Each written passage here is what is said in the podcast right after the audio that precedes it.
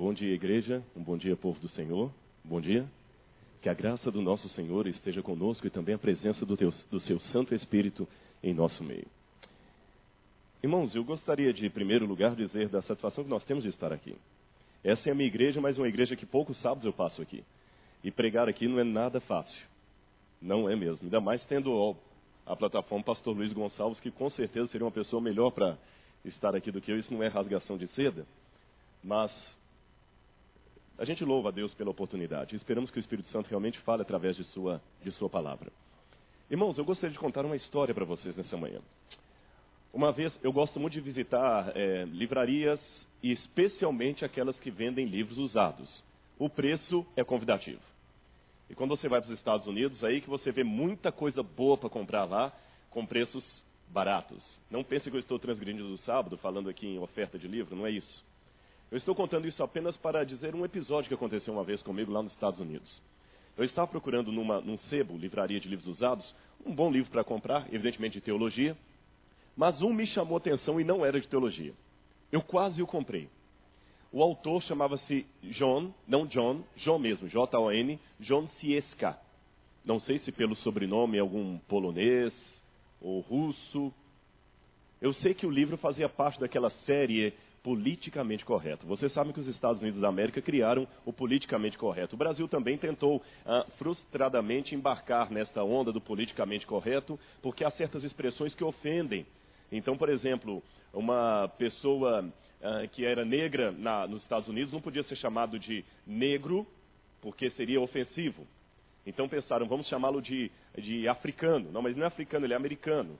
Então ele é o quê? É afro-americano e não sabiam como, como chamar. Os índios não queriam mais ser chamados de índios, porque esse é um erro pentencenário cometido por Colombo, ah, pensando que havia chegado às Índias quando chegou à, à América, então não tinha esse nome. Então, como deveriam ser chamados nativos, mas quem nasceu ali também não era nativo, e criou-se tanto uma confusão, até a Bíblia participou dessa bagunça. Porque queriam criar a Bíblia na linguagem do politicamente correto. E dizer Deus como pai era ofensivo para as mulheres, era hum, machismo. Então, na Bíblia politicamente correta, a oração do Pai Nosso vinha, pasmem, dessa maneira: Pai Nosso e Mãe Nossa que estão nos céus. E ali havia um livro infanto-juvenil do politicamente correto. Era a história dos três porquinhos. Vocês conhecem a história dos três porquinhos? Aqueles que derrubaram, aqueles que tinham a casa e que o lobo derrubou. O que me chamou a atenção é que João Ciesca escreveu e estava lá, best-seller, com mais de um milhão de exemplares vendidos, estava assim na, na taxa, já deveria ser a terceira ou quarta edição. O título do livro era A Verdadeira História dos Três Porquinhos na Ótica do Lobo. E na ótica do lobo, ele não era um lobo mau. Ele dizia assim: na verdade, eu fui passado na história como lobo mau, mas eu não era mau, eu era bonzinho. Aqueles porcos é que mentiram na história deles. Vou contar para vocês a verdadeira história. Um, eram três porcos irmãos. Um deles era mais rico que os demais. Um era muito pobre, muito pobre, e evidentemente morava numa casa de palha. E não gostava de trabalhar. Ele era pobre porque não gostava de trabalhar. O segundo trabalhava mais ou menos. Então tinha uma condição melhor que o primeiro, por isso morava numa casa de madeira. Mas os dois ansiavam morar de favor na casa do terceiro porco rico, que era uma casa de alvenaria. E queriam arrumar um motivo, uma escusa para isso. Então, um belo dia, eu fui à casa do primeiro para pegar um pouquinho de açúcar para fazer um chá para minha mãezinha. E como eu sofro de asma, eu bati à sua porta. E como eu estava ofegante, ele mesmo derrubou sua casa, colocou a culpa no meu sopro, correu para a casa do segundo. Eu, o pobre coitado, lobo bom, sem entender o que estava acontecendo, fui correndo atrás. O segundo também derrubou sua casa, foram para o terceiro e você já sabe o resto da história. Eu passei como sendo lobo mau, mas eu não sou mau. Olha, eu acho que esse livro vendeu mais pela hum, esperteza do autor em, em pegar uma história e colocar assim na ótica do lobo do que pela realidade em si. Mas eu queria pegar essa ilustração para chegar no sermão desta manhã. Irmãos, hoje você tem a sua história escrita na ótica do lobo. O lobo aqui na minha parábola é o próprio diabo em pessoa. Ele tem a sua lógica, e na lógica dele ele tenta recontar a sua história sob o ponto de vista dele. E para você entender como ele faz isso com sua vida, eu queria pegar um exemplo, exemplo bíblico, como ele fez isso com Cristo Jesus. Satanás, pasmem vocês, escreveu um evangelho segundo a sua ótica. Eu quase poderia chamar esse sermão de O Evangelho segundo Satanás, se o título não fosse tão polêmico. E vou mostrar a vocês na Bíblia como ele tentou reescrever o Evangelho da vida de Jesus na, na ótica dele, na lógica dele. Só um parênteses antes de eu continuar esse sermão. Ao contrário da história de João Ciesca, entenda que a lógica de Satanás é muito bem montada. Ele é muito mais esperto do que você imagina. Eu sou professor de filosofia e eu gosto de dar aula de lógica, os meus alunos sabem disso. Então preparem-se, porque a lógica de Satanás não é tão pueril. Ela é muito bem armada, é um sofisma, é uma falácia. E ele constrói de uma maneira tão bem apresentada que quase parece verdade. E ele tentou isso com Jesus. Vamos ver na Bíblia como Satanás tentou reescrever o Evangelho segundo a sua lógica. Abram comigo a Bíblia em Mateus capítulo 3, versos 13 em diante. E aquele que porventura não está com sua Bíblia, preste bastante atenção e quem está com a Bíblia, não feche a Bíblia, porque eu vou ler, paro, continuo a leitura, tá bom? Nós vamos estudar a palavra de Deus. Então não feche a Bíblia. Continue com ela aberta.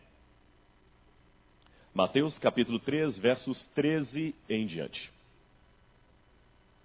Por esse tempo, dirigiu-se Jesus da Galileia para o Jordão, a fim de que João o batizasse. Por que Jesus foi ser batizado por João? Fico perguntando. Por isso que eu pedi você ficar com a Bíblia aberta. Sabe, Jesus, segundo nós entendemos pela Bíblia, ela era verdadeiramente Deus, 100% Deus. Nele habita corporalmente toda a plenitude da divindade. Jesus não é 99% Deus, nem 99,9%. Ele é 100% Deus. Então, como Deus, Jesus pode tudo, ele sabe tudo, ele tem tudo, ele é onipresente, ele está em todo lugar. Mas quando Jesus se tornou homem, ele aparentou ser um ser humano ou ele assumiu verdadeiramente a natureza humana? Ele assumiu. Então, embora eu não saiba como explicar isso, mas eu sei como afirmar, porque está na Bíblia, Jesus era e continua sendo plenamente Deus. Mas quando ele assumiu a natureza humana, ele também se tornou plenamente humano. Jesus era e continua sendo, de eternidade a eternidade, plenamente Deus. Mas num dado momento da história, ele também se tornou plenamente humano. 100% Deus, 100% humano.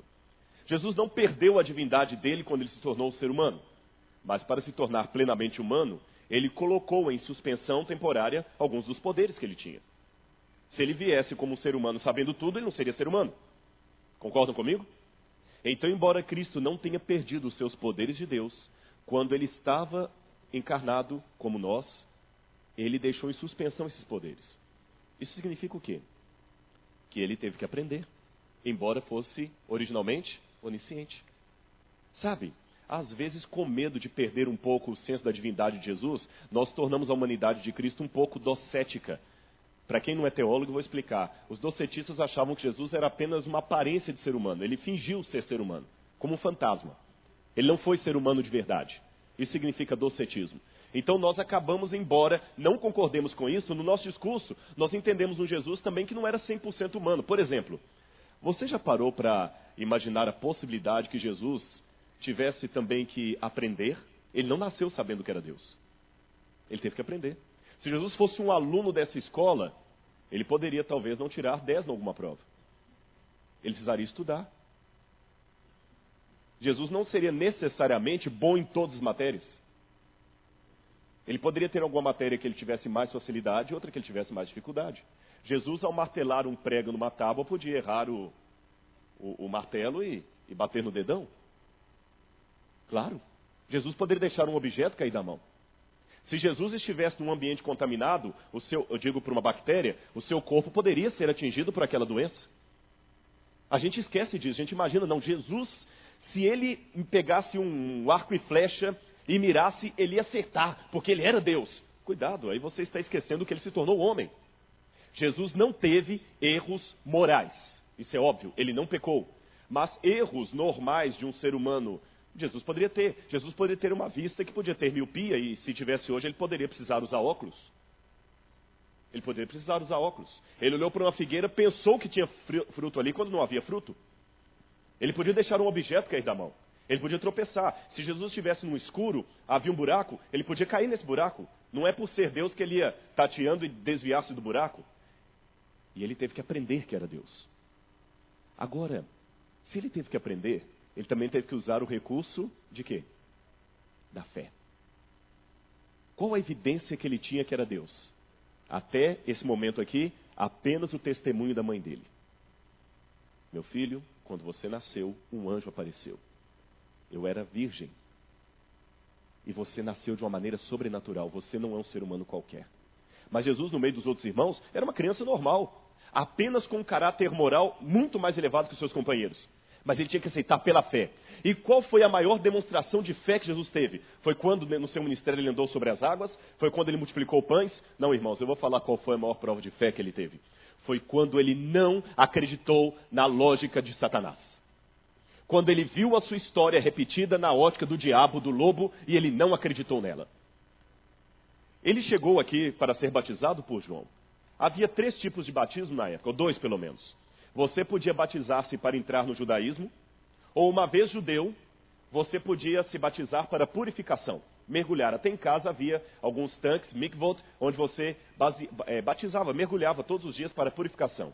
O primeiro tipo de batismo era para entrar no judaísmo, era um rito de iniciação. O segundo era para se purificar. João estava inovando. João estava criando um mergulho para o quê? Perdão dos pecados.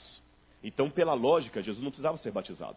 Por isso que ele chega, verso 14, e João pergunta: Escuta, eu é que preciso ser batizado por ti, e vens tu a mim?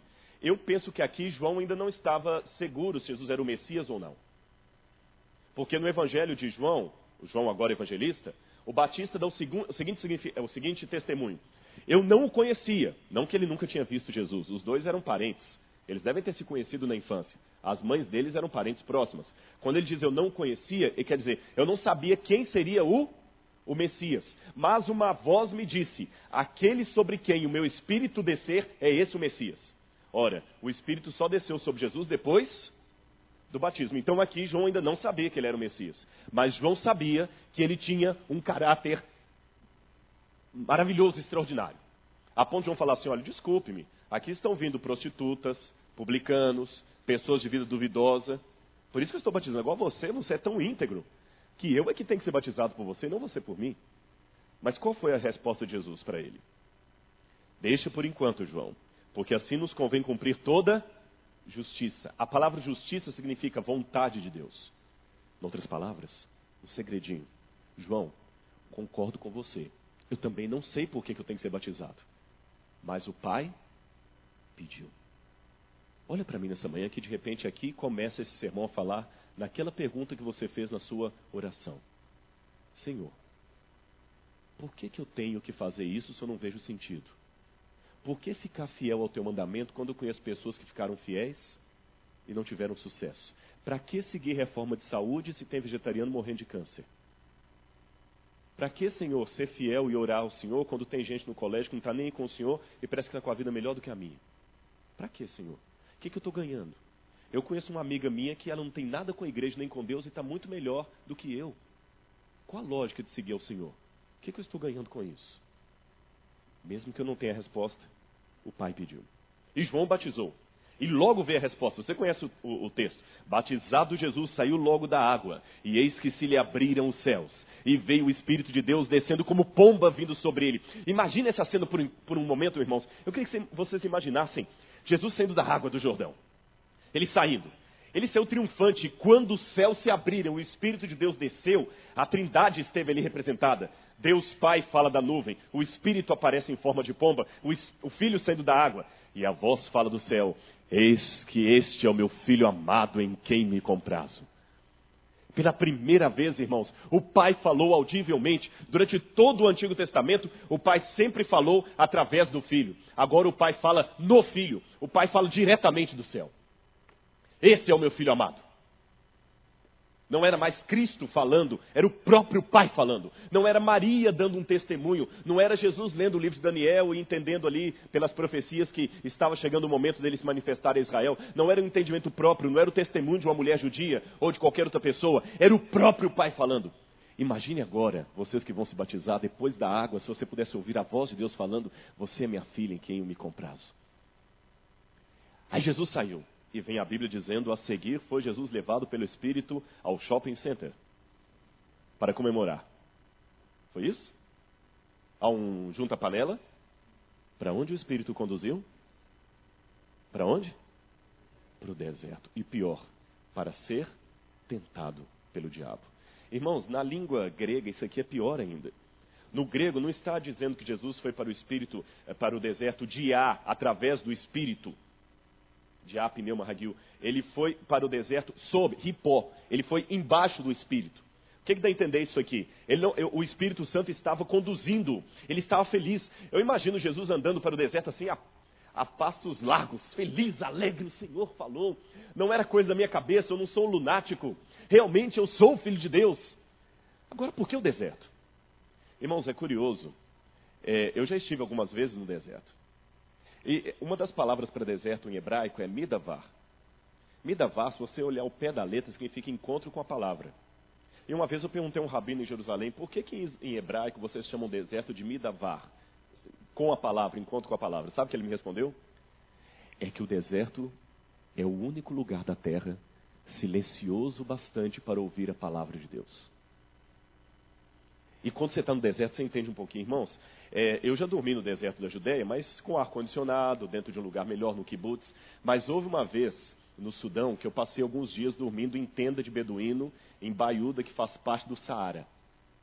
Ali eu entendi um pouquinho a situação. O deserto é um lugar feio.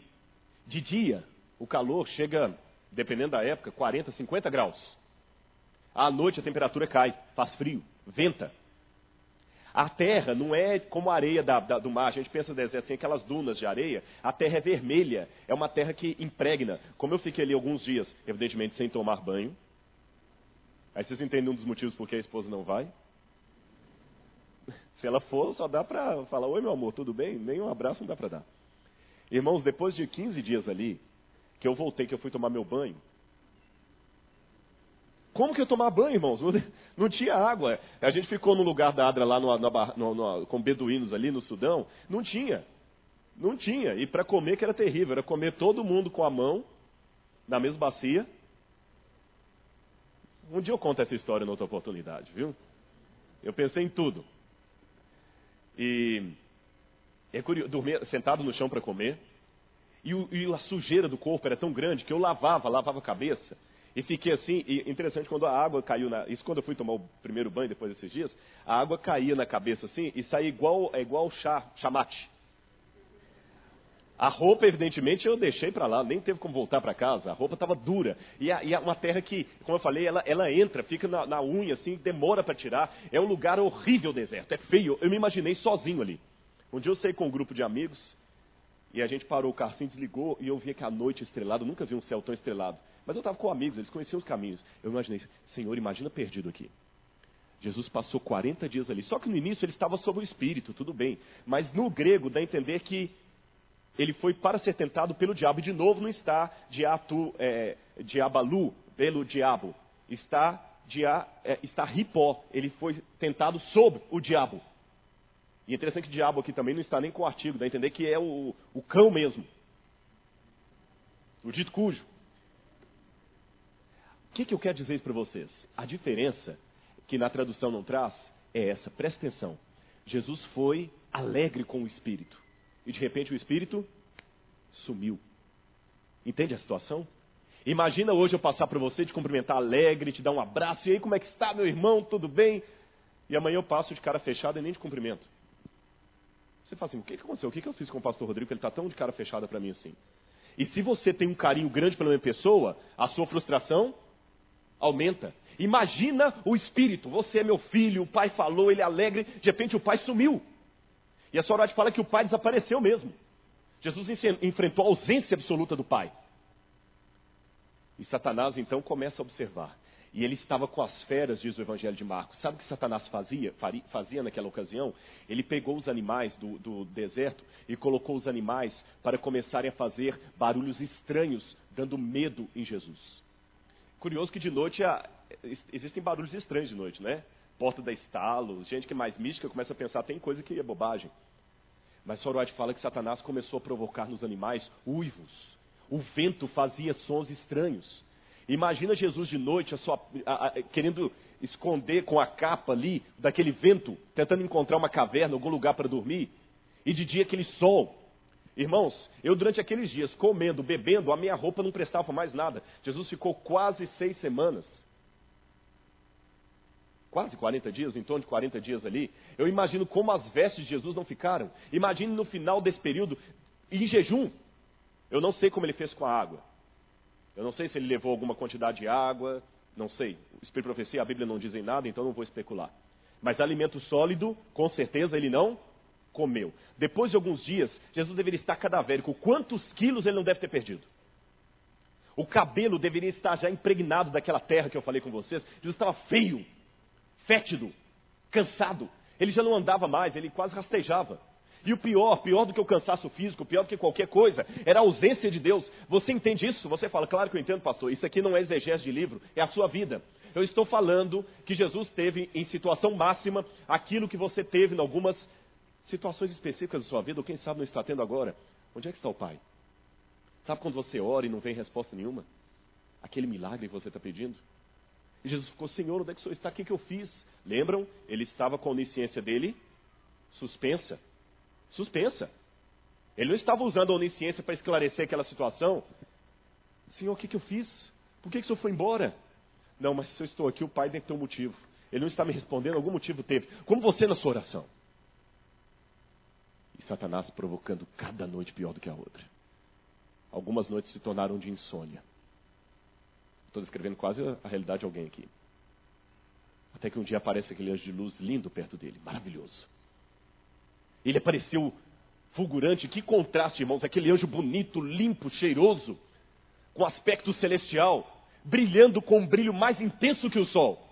E do outro lado, um ser cadavérico, sujo, fétido, quase não aguentando ficar em pé.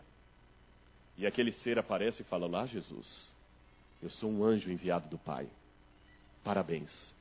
Assim como ele enviou um anjo para interromper Abraão de sacrificar Isaac, ele me enviou agora para dizer a você que basta, o seu sacrifício foi aceito. Durante um primeiro momento, Jesus se sentiu aliviado. Imagina só, vem aquele anjo do céu para te dar o conforto. Que alívio!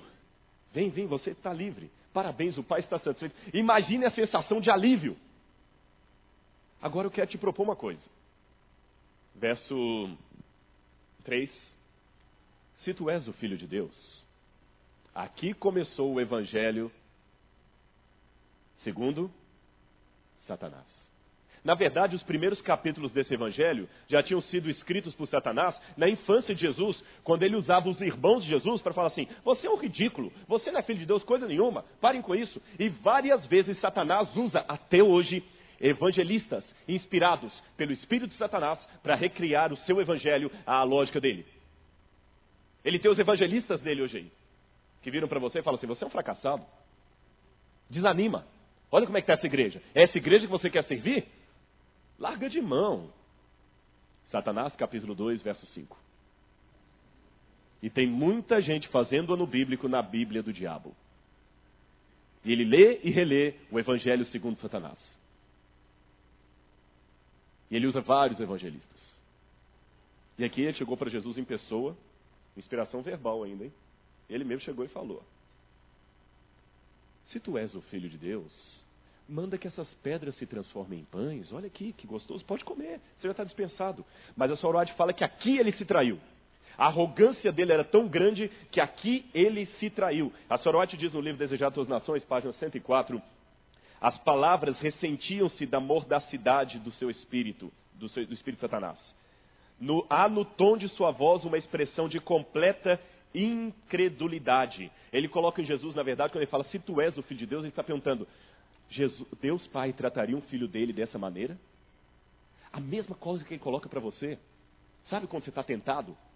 E que Satanás vira para você e fala assim: Você acha que Deus que te ama, aquele Deus que o pastor fala na igreja que ama você, ele trataria você assim? Eu trato meus filhos melhor do que Deus está te tratando. Olha o evangelho dele. Olha a sua vida contada na lógica dele. Ele já fez isso com você. Será que Deus te ama mesmo? Se Ele te ama, por que, que Ele não está atendendo sua oração? Por que, que está deixando você ficar sofrendo por causa daquele menino? Ou por causa daquela menina? Deus trata assim seus filhos? Será que você é mesmo filho de Deus? A Sorate fala que ali Jesus percebeu que havia alguma coisa errada com aquele anjo. Mas olha a lógica, irmãos. É lógico. Do ponto de vista filosófico, é lógico. Se Deus é amor. E Jesus fala assim: não, mas eu sou filho de Deus. E a Sorate diz que Satanás, não, desculpe-me, ele até assumiu uma atitude humilde. Eu sou um mero anjo. Eu não tenho onisciência. O filho de Deus que eu conheço, ele é forte, ele é robusto, ele é bonito, ele é belo. Os anjos se prostram diante da glória dele. Porém, você, você está fétido.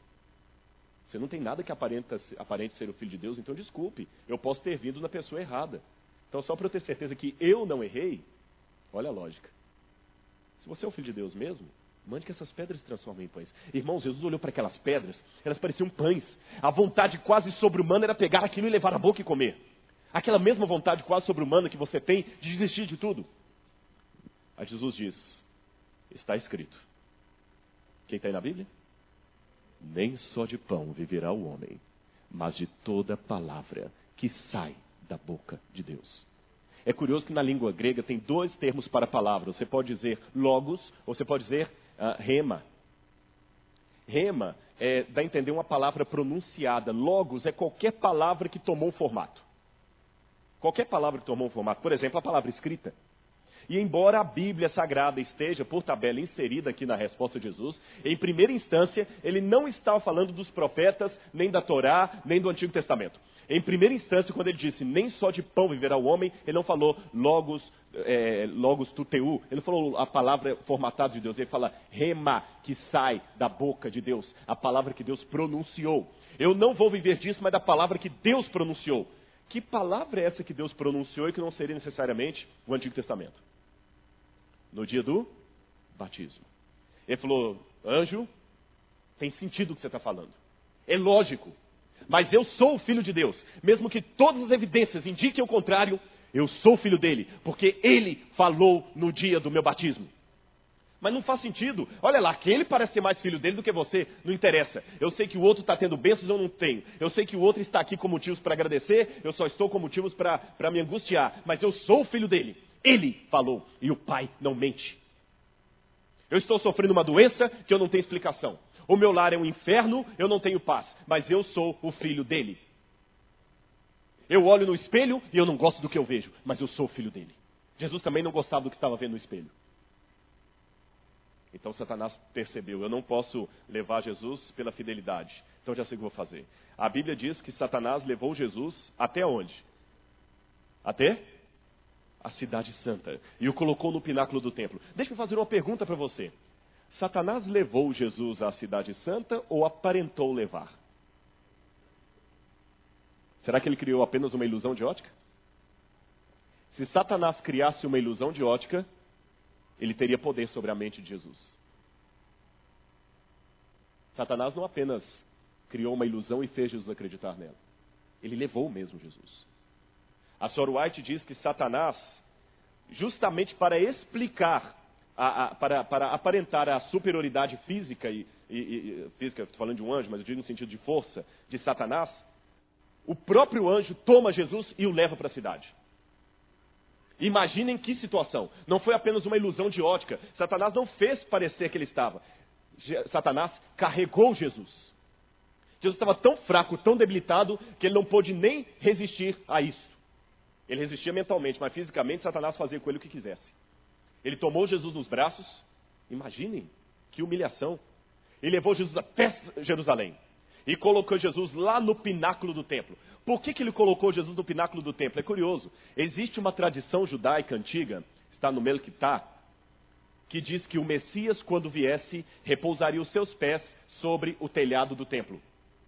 Então, na época de Jesus, havia esta profecia, esta esperança, que o Messias, quando viesse, repousaria os seus pés sobre o telhado do templo. Então, ele pega e coloca Jesus justamente aonde a tradição judaica dizia que o Messias deveria estar. Só que ele pôs Jesus lá.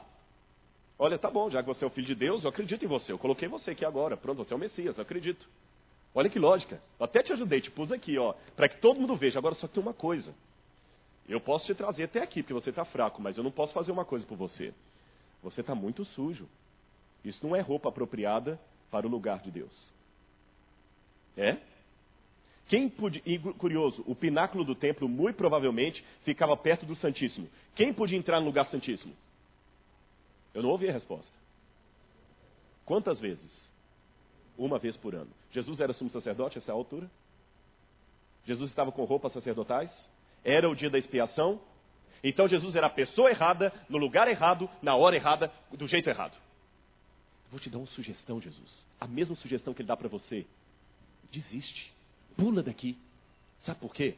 Se você pular daqui, se você pular daqui, Deus vai ver que você está pulando, que você quer parar de continuar profanando o lugar dele. Ele vai ficar tão contente com o seu martírio que ele vai mandar anjos para tomarem você.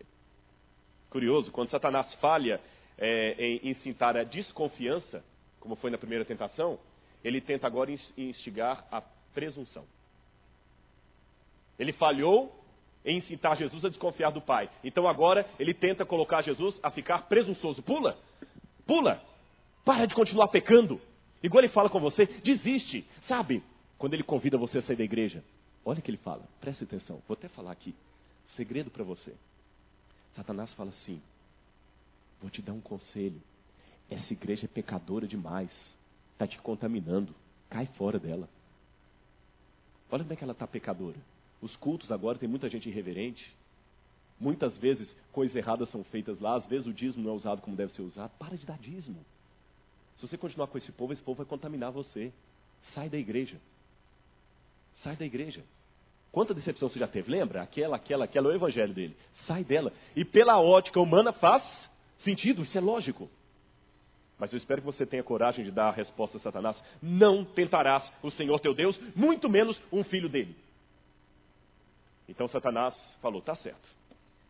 Já que eu não consigo, vem cá, eu vou abrir o jogo, quem sou eu? Ele pega Jesus e leva Jesus agora dessa vez para onde?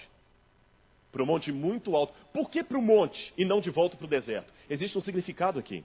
No Antigo Testamento, o monte sempre foi símbolo de contato com, a, com, Deus ou com a divindade. Se você pegar os povos da Mesopotâmia na época de Abraão, por que, que eles construíram torres como a Torre de Babel? Eles acreditavam que do topo do monte os deuses falavam.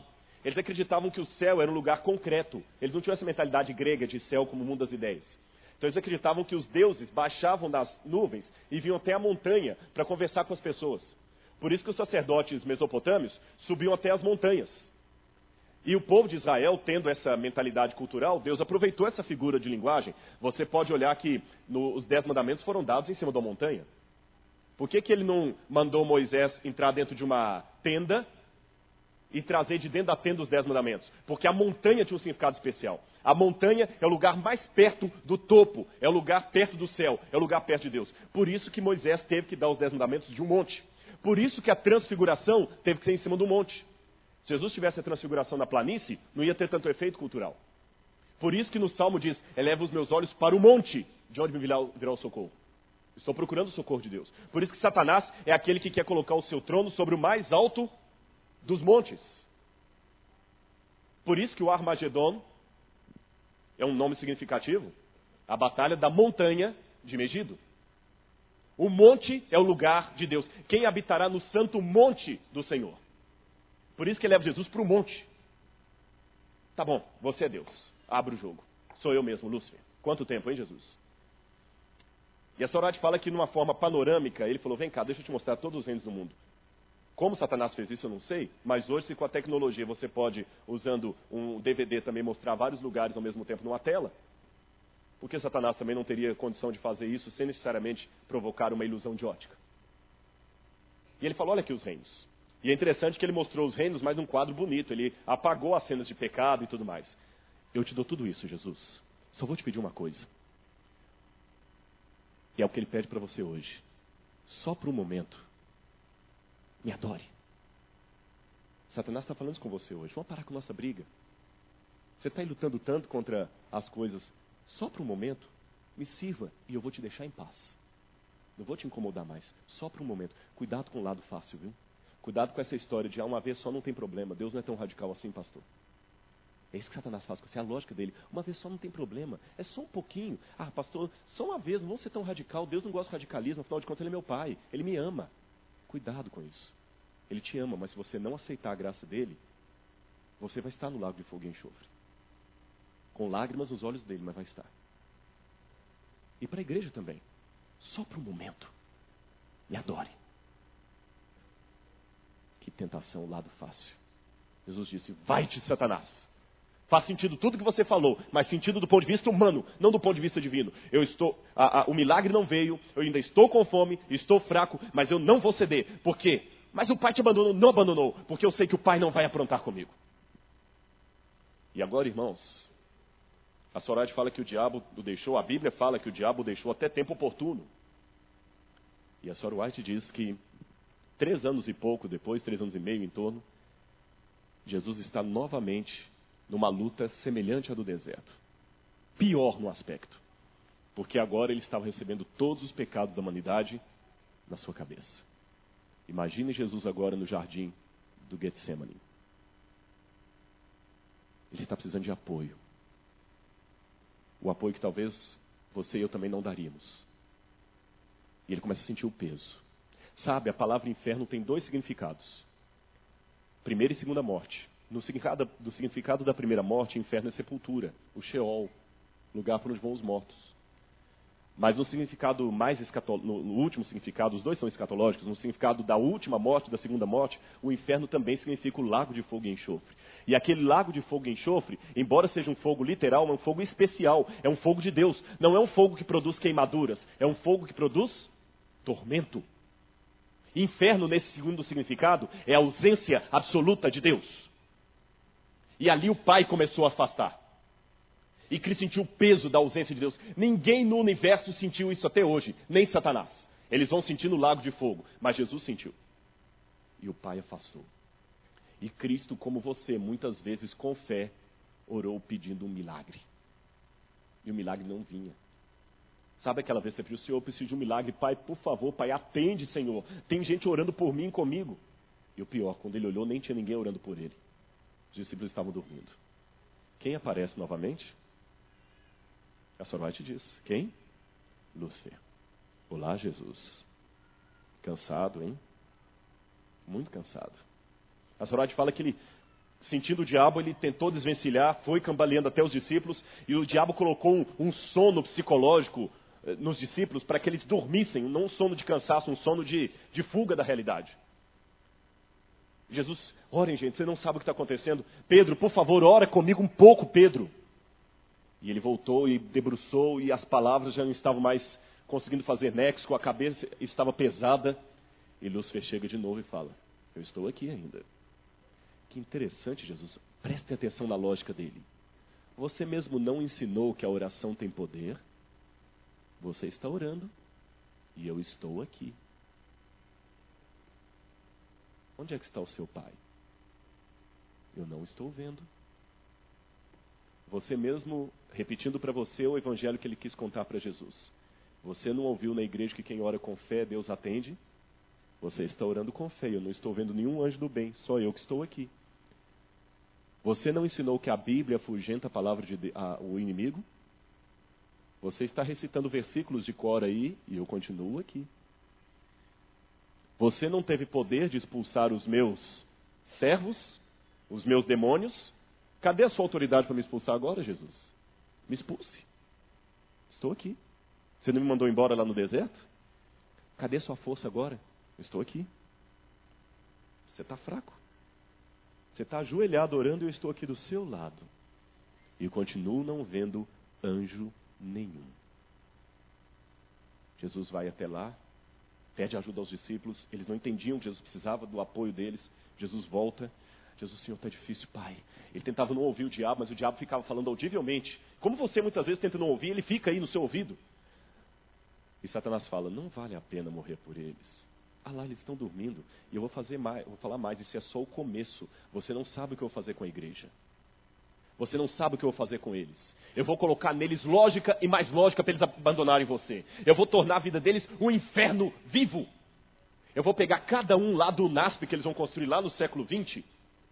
E lá no século 21, enquanto alguém estiver pregando, eu vou lá usar os meus anjos para colocar no coração de alguém no NASP lá que não compensa acreditar em você. Pensa bem, você vai morrer em vão. Eu não vou deixar ninguém para o seu lado. E eu já consegui os meus primeiros frutos aqui, olha, eles estão dormindo. Você já pediu duas vezes para que eles orem, eles não conseguem te obedecer. Ora mais, Jesus. De repente você está orando com pouca fé. Eu vou orar assim mesmo. Jesus, Eu acho que você não sabe o que vai acontecer. A Sorot fala que ele começou a colocar em Jesus o medo da morte eterna. Você quer mesmo morrer por eles e ficar para sempre afastado do Pai? Quero. Na verdade, eu não quero, mas eu vou morrer por eles. É mesmo, Jesus. A Sorot fala que ele tentou dialogar com Jesus e eu fiquei imaginando comigo mesmo que último argumento ele não poderia ter usado com Jesus. E eu posso comentar com a igreja qual, na minha ideia, teria sido um dos últimos argumentos? Pelo que eu li nas entrelinhas, ali da Sorot dizer que Satanás ficou ali colocando Jesus o medo da morte eterna. Eu imagino, a partir daquele texto do Espírito Profecia, o seguinte: eu imagino este diálogo. Jesus, você vai pagar um preço eterno, eternamente ausente do Pai. Significa isso que você está disposto a amá-los a tal ponto? Você está disposto a morrer por eles, a ponto de ficar para sempre ausente do Pai? Sim. Isso significa que você os está amando mais do que o Pai. Não podemos amar nada acima de Deus. Se você ama tanto a humanidade, a ponto de enfrentar a morte eterna, a separação eterna do Pai por amor a eles, você os está amando acima de Deus. E isto é pecado. Quer continuar? O que você responderia naquele momento? Pensa nessa pergunta que Satanás deixou no ar, que ela é muito lógica. E pensa em algumas que ele faz para você porque eu só vou continuar essa história ali do tanque batismal. O coral vai cantar uma música agora. E pensa essa pergunta, porque ela é o exemplo de muitas perguntas lógicas que Satanás usa para você. Você está mesmo disposto, Jesus, a ficar para sempre afastado do Pai por amor a eles? Então você os ama acima de Deus. Isto é pecado. Quer continuar? Que resposta Jesus teria dado? Aguarde um momento e você saberá.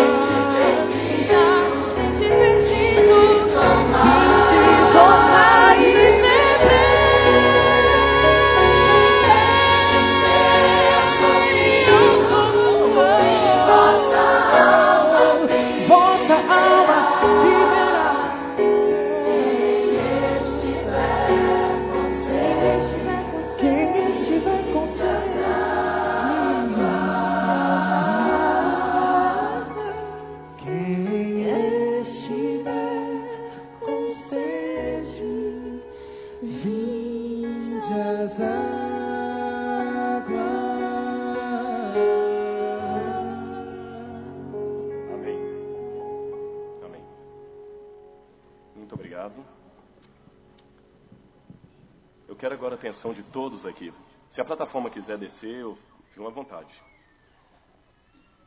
Agora, nesse momento, Janaína, você já é uma prova viva que Satanás estava errado. Porque ele disse que ia fazer todo mundo desistir de Jesus. Mas ele não conseguiu isso com você. E a primeira resposta que nós podemos dar a Satanás com a pergunta que eu deixei, dois mil anos depois daquele episódio, vem através de você. Nós dizemos pela fé em nome de Jesus o diabo estava errado. Porque ele leva muitas pessoas para longe do Evangelho, mas pessoas como você. Ele não conseguiu. Você não é do reino dele. Você é de Jesus. E é por isso, Janaína, que nesse momento, com muita alegria no meu coração, tendo você como minha irmãzinha em Cristo Jesus, eu, nesse momento, seguindo a ordem de Jesus, o divino mestre, o seu autor, o seu criador, aquele que te ama mais do que tudo nesse universo, eu, como ministro do Evangelho, nesse momento, batizo você em nome do Pai, do Filho e do Espírito Santo.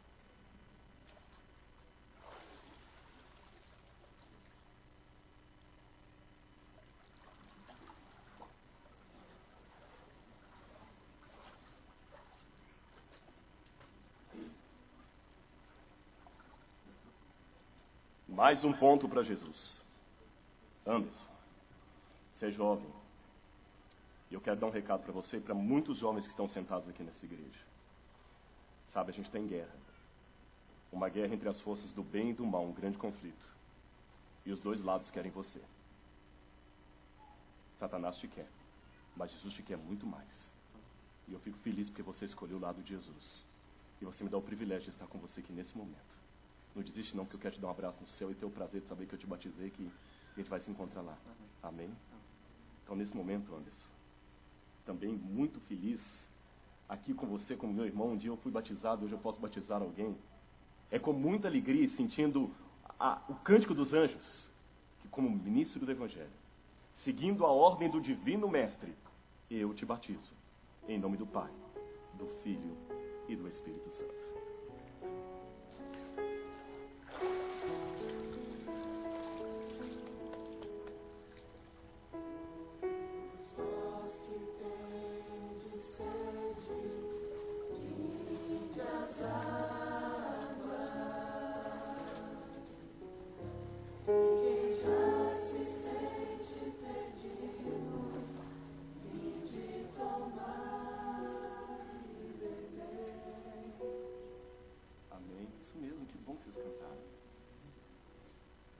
Também estão cantando com você, acreditem nisso.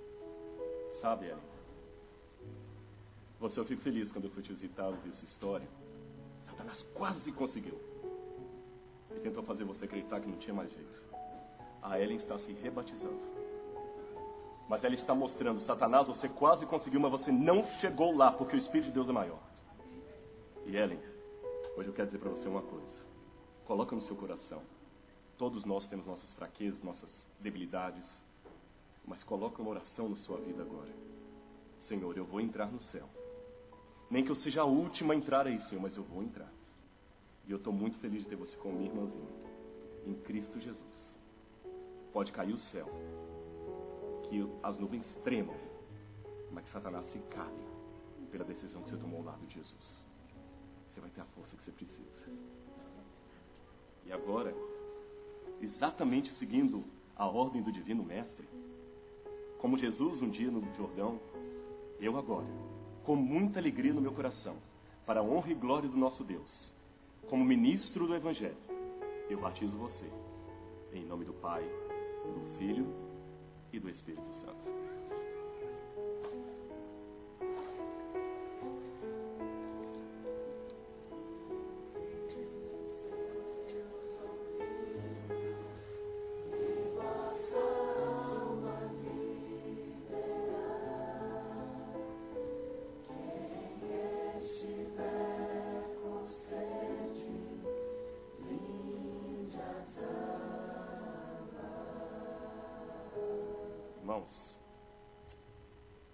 Satanás perguntou a Jesus, com uma lógica tremenda: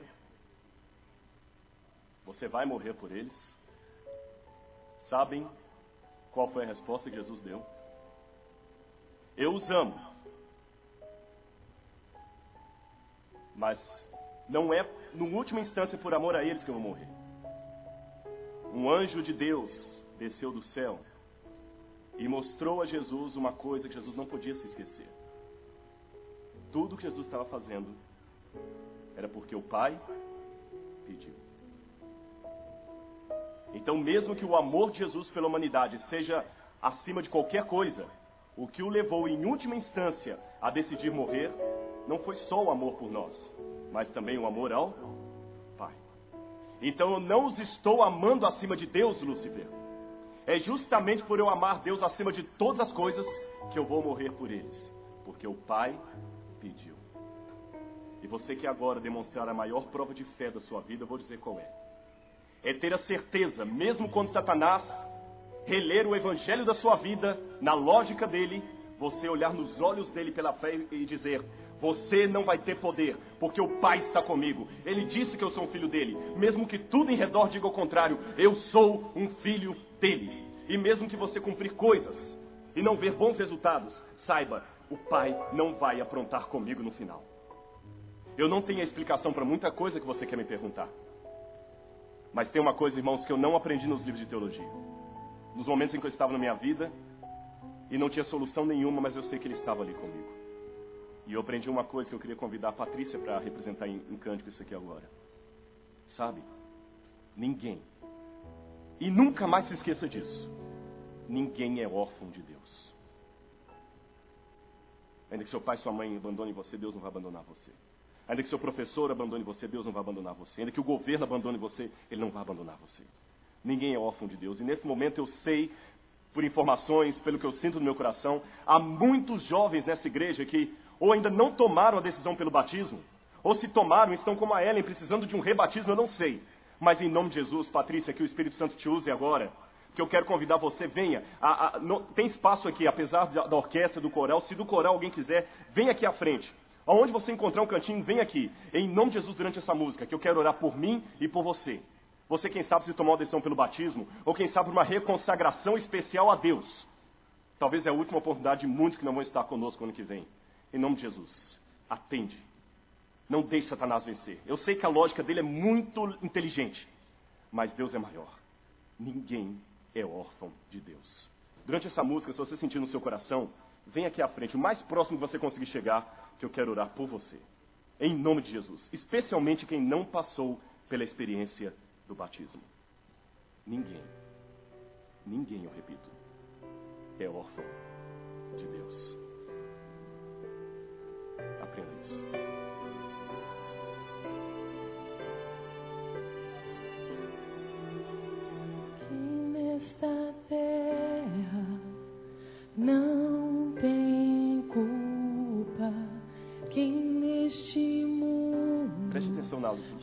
Palavras desse sente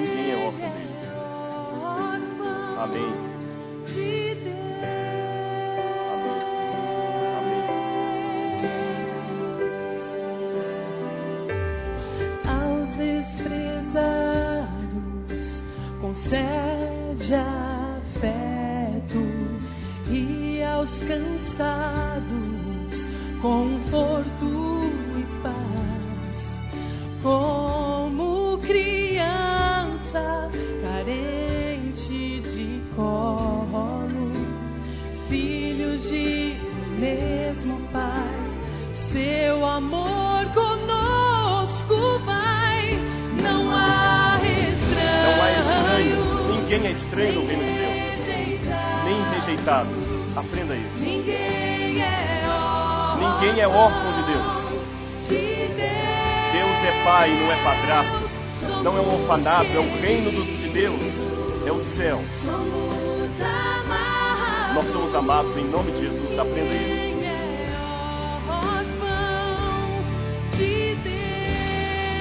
Eu não sei o seu problema, mas eu conheço um Deus que pode dar a solução para ele. Coloca no seu coração agora, Senhor.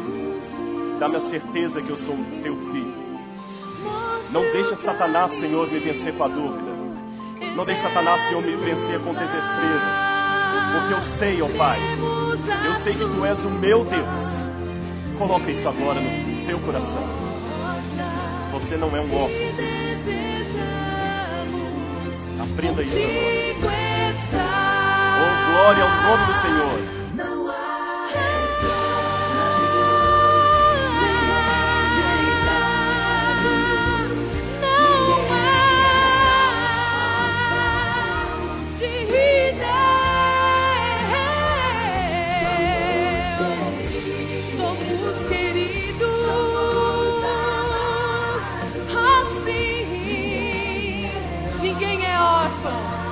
Órfão. Ele